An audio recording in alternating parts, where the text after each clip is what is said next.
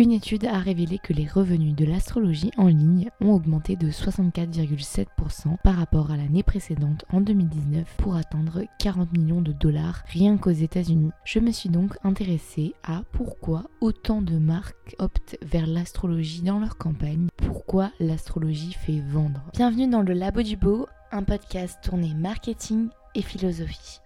Avant de commencer cet épisode, je tiens à préciser que le but de cet épisode n'est pas de dire si, euh, de mon point de vue, il faut croire à l'astrologie ou non, mais plutôt d'expliquer les mécanismes derrière l'astrologie qui encouragent la communication et la vente histoire et astrologie. Pour cette première partie, j'ai repris un calendrier que je vous mettrai en lien description. L'histoire de l'astrologie remonte à 2500 avant Jésus-Christ. On observe les premières traces de l'astrologie avec les premiers calendriers agricoles qui veulent corréler le rapport entre les mouvements astraux et euh, certains événements terrestres tels que les saisons. Les Babyloniens ont développé leur premier système d'observation des étoiles dès le deuxième millénaire avant notre ère. Ils ont créé les premières cartes du ciel et ont lié les mouvements célestes aux événements terrestres. Les anciens Égyptiens ont également contribué à l'astrologie en liant les mouvements du Soleil, de la Lune et des planètes aux divinités et aux événements terrestres. Les prêtres égyptiens ont élaboré des calendriers basés sur les cycles célestes. L'astrologie a été influencée par la Grèce antique où des penseurs comme Ptolémée ont développé des systèmes de prévision astrologique plus complexes et euh, les Grecs ont introduit des concepts de maisons astrologiques et de signes du zodiaque. Durant l'Antiquité et le début du Moyen Âge, l'astrologie est mise en lien avec euh, l'astronomie pour être considérée comme une science. Les lois mathématiques sont pour la plupart inconnues. Le XVIe siècle est caractérisé comme l'âge d'or de l'astrologie. C'est un véritable moyen pour les individus de comprendre leur place dans l'univers et de maîtriser l'incertitude de l'avenir. Mais euh, les découvertes du Galilée et de Copernic euh, du XVIIe siècle signent le déclin de l'astrologie. On note également le rationalisme philosophique de Descartes qui nuit aux croyances communes sur l'astrologie. La nouvelle ascension de l'astrologie. Dans Raison présente, Daniel Kuntz en 2018 explique la nouvelle ascension de l'astrologie et euh, se questionne si l'astrologie a sa place dans le monde contemporain ou non. Il explique que l'astrologie fut marquée par le succès spectaculaire de la rubrique de Madame Soleil, son vrai nom, à partir de 1970 sur les ondes d'Europe 1. Fort de cette réussite médiatique, l'astrologie connut une fortune inattendue au sens propre et figuré, véritable déferlante accompagnée d'une commercialisation intensive et lucrative. Elle s'appuya euh, non seulement sur des supports traditionnels comme des livres ou des magazines, mais aussi sur des médias électroniques et aujourd'hui sur Internet. Une étude réalisée en 1982 par le psychologue Graham Tyson a montré que lorsqu'ils sont exposés à des conditions de stress élevées, les gens se tournent vers l'astrologie comme mécanisme d'adaptation. De nombreuses startups d'astrologie ont surfé sur la vague Covid-19 et ont vu une rafale de personnes cherchant des conseils spirituels pour se calmer pendant l'agitation. Les recherches de Sylvie Wolf sur l'astrologie. Lorsque j'ai commencé mes recherches pour mieux comprendre le phénomène de la société qui était euh, l'astrologie, je suis rapidement arrivée sur un bulletin de psychologie de 1970 euh, de Sylvie Wolf qui m'a permis de mieux comprendre ce monde d'un point de vue psychologique. Voici quelques citations tirées des paroles de Sylvie Wolf qui expliquent ce fait social. Lorsque l'on sait que le volume de littérature astrologique est supérieur à la littérature astronomique et mathématique, en comptant les mots imprimés, on se rend compte que l'astrologie se présente dans notre société comme un fait social. L'astrologie représente un effort de surmonter l'angoisse qui inspire à l'homme son incapacité à prévoir l'avenir. L'homme allie donc logique et savoir irrationnel, formulé en une pseudo-science. La correspondance qui s'allie entre le destin et le discours se fait par le ciel de naissance, ce qui résulte non pas d'une volonté personnelle, mais du fait que la répartition des astres scelle le destin du nouveau-né. L'Église a toujours répudié l'astrologie, mais arguments varié. Tantôt elle le considère comme simple imposture et comme blasphématoire, tantôt elle l'envisage comme l'essence démoniaque, lui reconnaissant implicitement une valeur réelle mais impie. Vendre l'astrologie. Et c'est là où on vient à la partie marketing. Vendre l'astrologie n'est pas qu'une simple tendance d'actualité. En 1970, quand Sylvie Wolf écrivait son bulletin de psychologie, on pouvait déjà observer que l'astrologie était un véritable commerce.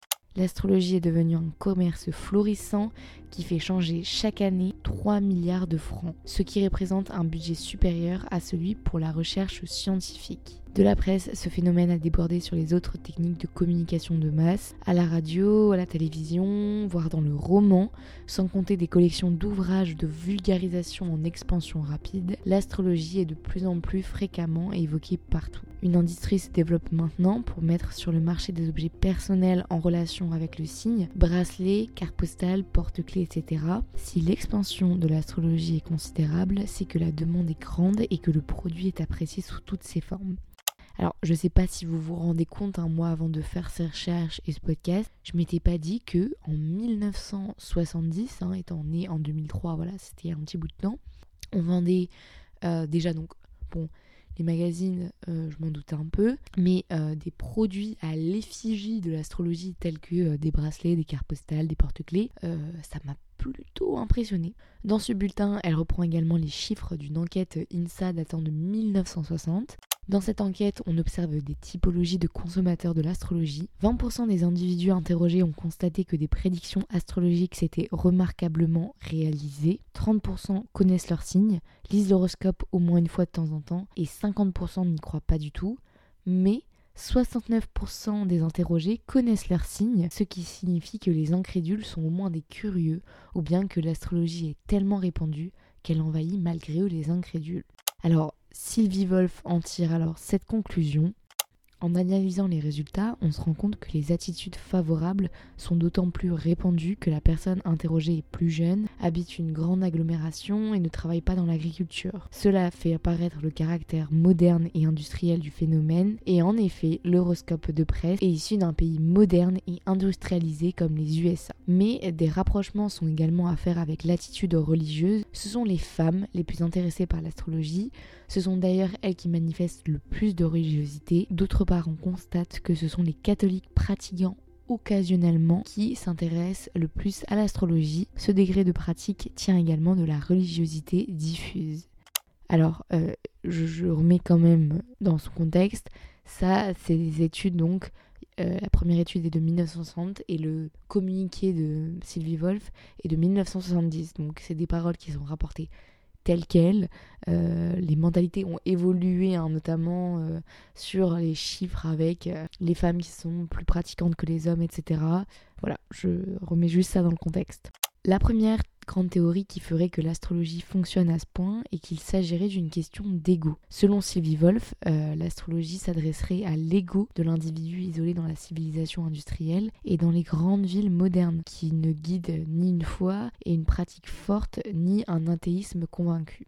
Cet égocentrisme, voire cette crédulité, été mis en évidence par des chercheurs qui, sous le nom d'un institut astrologique, qui procurait gratuitement aux amateurs leur horoscope détaillé en leur demandant s'ils étaient satisfaits. 90% des réponses étaient positives, sinon enthousiastes. Et on pourra me trouver la mesure de cette crédulité, de cet égocentrisme quand on saura que le portrait astrologique en question était le même pour tous les sujets et qui plus est celui d'un criminel, le docteur Petiot. Les consultants ne s'intéressent qu'à leurs signes, Seuls 6% euh, s'intéressent aux prédictions qui mettent l'accent sur d'autres personnes. On constate que les horoscopes et les objets astrologiques mettent l'accent sur l'ego du consommateur. Les tiers n'apparaissent guère que comme un moyen de procurer des satisfactions à ce dernier. Alors ainsi, Sylvie Wolf met en avant que l'astrologie permet de répondre à un besoin d'adaptation. Alors Qu'est-ce que le besoin d'adaptation Il est défini comme l'action de répondre à des circonstances imprévues et cela permet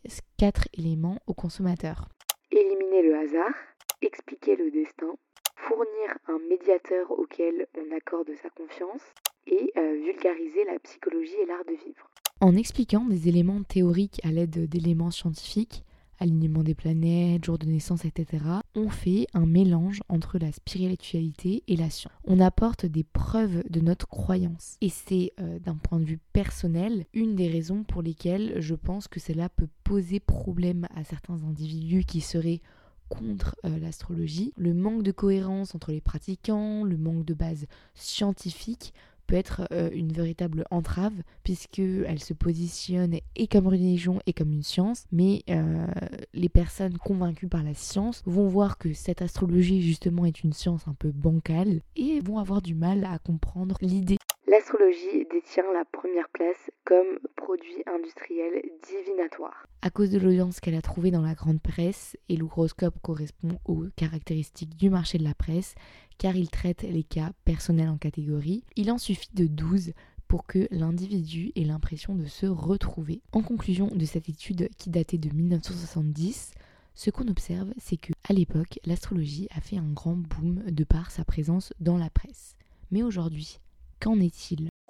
L'heureuse rencontre de l'astrologie et d'Instagram Camille Frouin 2021. C'est ainsi que je suis tombée sur une nouvelle recherche, celle de Camille Frouin, qui date de 2021. Cette recherche fait référence aux nouveaux médias tels que les réseaux sociaux. Selon ses dires, on dénombre plus de 7 millions d'occurrences pour le hashtag astrologie euh, sur Instagram en février 2021 contre seulement, entre guillemets, 3 millions deux ans plus tôt. Et presque 300 000 occurrences pour le français hashtag astrologie contre 50 000 en janvier 2019. Et Camille Frouin, elle reprend également l'élément de la science.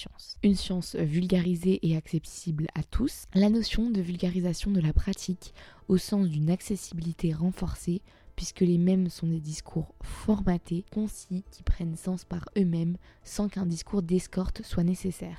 Le même est aussi le paradigme du snack content, format court et viral adapté aux réseaux sociaux qui favorise une hyper-circulation. Alors quand elle dit la notion de vulgarisation de la pratique, euh, voilà, en gros, on va vulgariser, donc c'est-à-dire rendre une information qui peut être un peu confuse, accessible euh, à tous, à l'aide euh, de, de, discours simples, par exemple la vulgarisation scientifique, on va essayer de simplifier les termes scientifiques, au sens d'une accessibilité renforcée. En fait, cette vulgarisation, elle va être faite par le biais des réseaux sociaux. Donc tout le monde a accès aux réseaux sociaux, et donc, par défaut, tout le monde a accès à cette vulgarisation de l'astrologie, puisque les mêmes sont des discours formatés, concis, qui prennent sens par eux-mêmes, sans qu'un discours d'escorte soit nécessaire. En gros, quand on voit un même, on sait ce que ça veut dire. Et euh, le discours d'escorte c'est ce qui va accompagner en fait euh, une image. Par exemple sur un tweet on va poster euh, une photo avec une description. Et eh bien ça ça va être un discours d'escorte alors qu'un même peut être posé tout seul sans définition. Et on peut le comprendre. Le même est aussi le paradigme du snack content. Donc le snack content par définition c'est un contenu qui va être léger et consommable extrêmement facilement. Format court et viral adapté aux réseaux sociaux qui favorise une hyper circulation donc en fait elle elle explique que euh, c'est facile à comprendre grâce aux réseaux sociaux. Les mêmes rendent la chose encore plus facile à comprendre. Et au final, il y a une généralisation de la pensée unique en termes d'astrologie euh, qui circule sur les réseaux sociaux, notamment de par euh, bah, ces contenus rapides qui font qu'on a accès à l'information très rapidement, qu'au final on n'analyse pas plus que ça et on va plutôt l'enregistrer dans notre tête assez facilement et même sans s'en rendre compte parfois. Le deuxième élément qu'elle reprend qui fait que l'astrologie fonctionne à nouveau en 2021 et toujours d'ailleurs, c'est que on casse les codes traditionnels de euh, l'astrologie. En effet, on a pu observer que l'astrologie, ben, ça fait des années qu'elle est là et dans les magazines, on observe que l'astrologie est abordée de manière sérieuse et classique, alors que les réseaux sociaux abordent différents points de vue, ceux qui sont sérieux, ceux qui apportent une touche d'humour, ceux qui le prennent un peu avec humour mais qui y pensent quand même pas mal. On va en avoir un peu pour tous les goûts en fait. Dans l'astrologie 2.0, la question du croire est secondaire.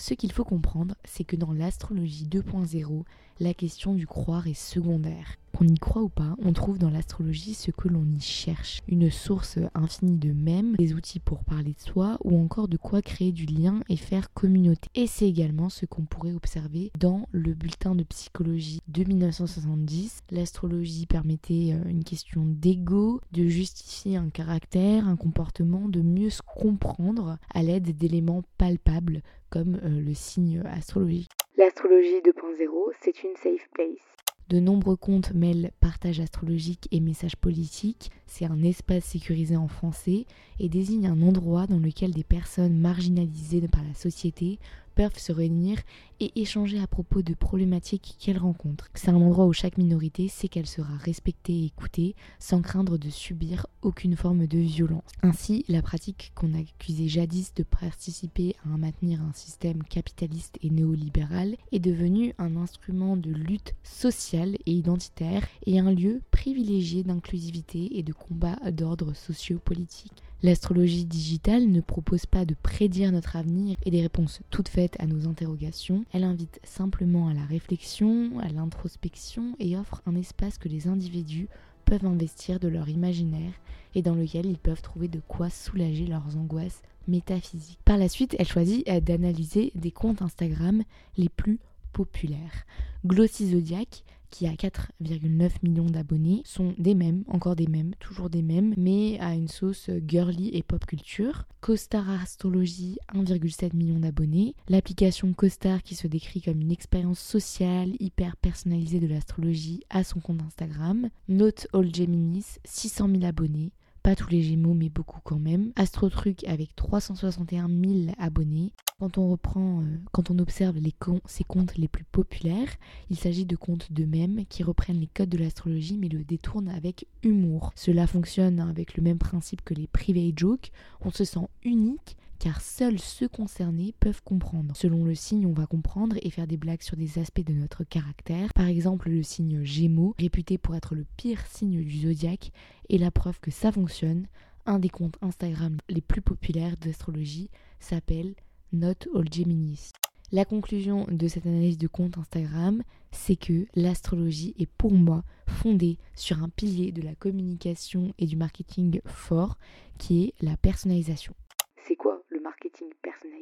Le marketing personnalisé, selon blog.upspot.fr, c'est une stratégie qui consiste à individualiser les actions et les offres afin que chaque client ait l'impression qu'elle s'adresse spécifiquement à lui. L'objectif de ce marketing est d'engager les consommateurs afin de leur proposer des contenus les plus adaptés possibles à leurs besoins en le captivant, on permet aux consommateurs de l'engager dans nos actions. On note un lien de corrélation fort entre astrologie et marketing personnalisé, une tendance selon le blog du marketing.com a pris de l'ampleur ces dernières années. L'astrologie marketing.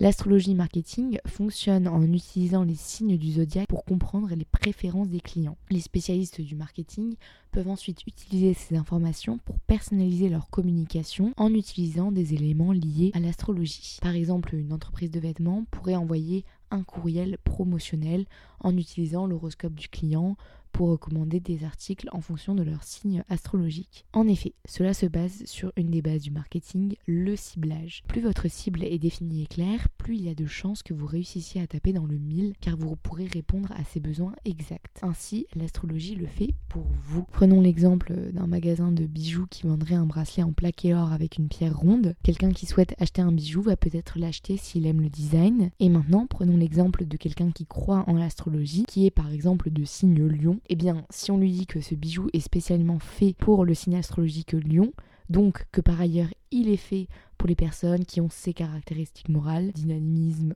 audace, énergie, il se sentira davantage concerné et cela lui fera une raison de plus de l'acheter car ce bracelet sera spécialement fait pour lui, contrairement à un autre. Mais l'astrologie se base aussi sur une autre stratégie qui est le biais de confirmation. Selon Yonos.fr, le billet de confirmation décrit la tendance de l'être humain à enregistrer en priorité et à classer comme pertinentes les informations correspondant à ses propres convictions.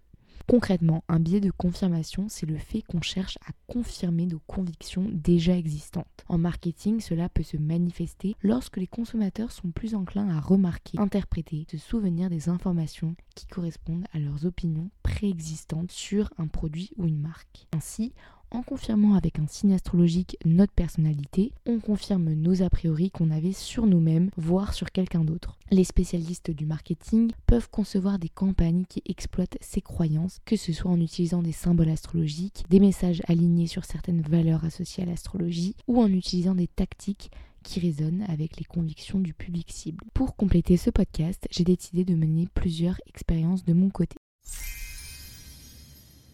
Tout d'abord, j'ai cherché bijoux astrologie sur le moteur de recherche Google. Je me suis ensuite rendue sur les trois premiers onglets qui sortaient en référencement naturel, c'est-à-dire sans cliquer sur les contenus sponsorisés. Il est à noter qu'il y avait de nombreuses pages de bijoux sur le thème de l'astrologie et les trois sites qui sont ressortis sont les suivants. 1. Les Néréides, 2. Histoire d'or, 3 instant-plaisir.com. Les trois sites ont une description qui présente leur collection astrologie. Tout d'abord celle des Néréides. Tous les signes du zodiaque sont présents dans cette vitrine dédiée aux bijoux, signes astrologiques de la maison, les Néréides. Un bijou original, idéal pour un cadeau personnalisé ou à garder jalousement pour soi. Ici, les Néréides reprennent l'aspect marketing personnalisé avec les termes un cadeau personnalisé pour mettre en avant leur collection. Ensuite, celle d'Histoire d'or.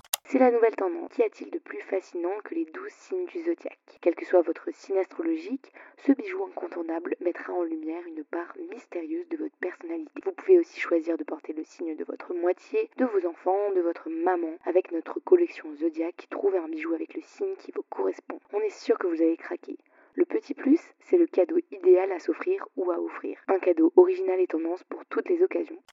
Alors, il y aurait beaucoup d'éléments euh, à mettre en avant par exemple le fait que euh, la personnalité, le signe qui vous correspond, s'est mis en avant, donc soit pour soi ou soit pour euh, un, proche, euh, un proche à nous. Et aussi la nouvelle tendance. Comme on a pu l'observer, l'astrologie n'a jamais vraiment arrêté d'être démodée selon les années, mais ici on met plutôt en avant l'astrologie 2.0 avec l'idée que euh, c'est une safe place et ils le disent mettra en lumière une part mystérieuse de votre personnalité pour se sentir unique, c'est un moyen de se sentir bien, euh, de montrer qu'on est à notre place et encore une fois ça vient euh, flatter notre ego. Et enfin celle de instant-plaisir.com. Ces bijoux personnalisés sont parfaits pour avoir votre signe astrologique ou ceux de vos proches toujours près de vous. À nouveau, le marketing personnalisé est mis en avant. Conclusion. L'engouement pour l'astrologie dans le contexte actuel notamment dans les domaines du marketing et de la vente, peut donc s'expliquer par plusieurs facteurs historiques et psychologiques. L'astrologie dispose d'une histoire et d'un passé ancien et a évolué à travers les civilisations. L'étude mentionnée de Graham Tyson indique que les personnes ont tendance à se tourner vers l'astrologie en période de stress élevé. L'astrologie offre un moyen de compréhension et de contrôle dans des moments d'incertitude, ce qui peut être réconfortant pour de nombreuses personnes. Selon Sylvie Wolf, l'astrologie s'adresse à l'ego de l'individu moderne, lui offrant un moyen de surmonter l'incertitude et d'expliquer son destin. Elle permet d'éliminer le hasard, d'expliquer le destin, de fournir un médiateur de confiance et de vulgariser la psychologie et l'art de vivre. L'astrologie offre une approche de marketing personnalisée en utilisant les signes du zodiaque pour comprendre les préférences des clients. En personnalisant la communication, les marques peuvent créer un lien plus fort avec leur public en utilisant des symboles astrologiques et des valeurs associées. La recherche de Camille Frouin souligne l'importance croissante de l'astrologie sur les réseaux sociaux, en particulier Instagram. Les comptes populaires utilisent des mèmes et un langage humoristique, ce qui rend l'astrologie plus accessible et attrayante pour un public plus large. L'astrologie 2.0 est présentée comme un espace sûr où les individus peuvent se rassembler échanger et exprimer leur identité. Cela crée une communauté inclusive qui va au-delà de la simple croyance astrologique. L'astrologie semble répondre à des besoins psychologiques et émotionnels profonds chez les individus en offrant une compréhension personnelle, un sentiment de contrôle et un moyen de s'exprimer. Dans le domaine du marketing, elle capitalise sur la tendance du marketing personnalisé et crée des espaces de communication spécifiques qui résonnent avec les croyances et les valeurs des consommateurs. Voilà, j'espère que ce podcast vous a plu. Euh, si vous a plu, vous pourrez euh, vous abonner. Ça me fait beaucoup de soutien. Euh, et j'ai également un TikTok, le labo du beau. Et voilà, à bientôt